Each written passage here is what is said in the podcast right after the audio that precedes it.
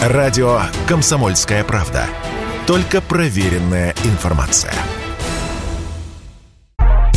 Предупредить бесконтрольное распространение среди детей деструктивной информации. Такова, по словам вице-премьера Дмитрия Чернышенко, задача обязательной возрастной маркировки видеоигр, ввести которую намерены российские власти. Эти данные приводит коммерсант. Между тем, игровой контент промаркирован уже сегодня, и дополнительное регулирование будет избыточным, поделился с радио «Комсомольская правда» Александр Кузьменко, независимый эксперт по видеоиграм.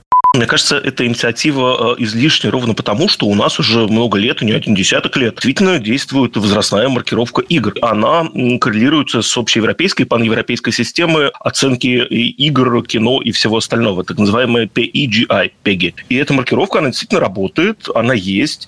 А, мало того, те издатели, которые официально издают игры у нас в стране, еще делают небольшую самоцензуру. Некоторые европейские законы и российские, они, конечно, отличаются. И если на игре, которая затрагивает какие-то вот сложные темы, вроде ЛГБТ в Европе, например, ставит 12+, то у нас ставит 18+.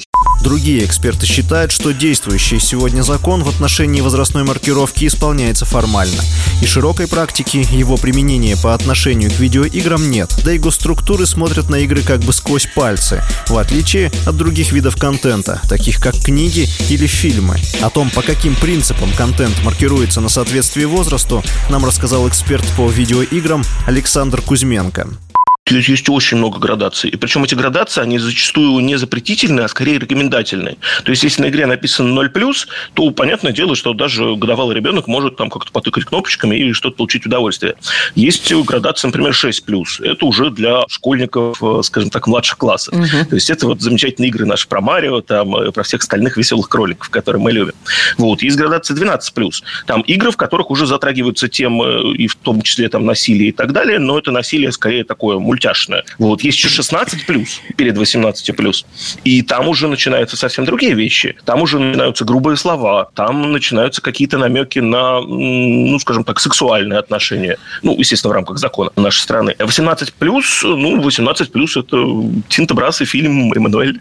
При этом избыточное регулирование для отрасли онлайн-игр станет палкой в колесах. Ведь компаниям придется расширять штат юристов для проверки своих разработок, считают некоторые эксперты. Василий Воронин, Радио «Комсомольская правда».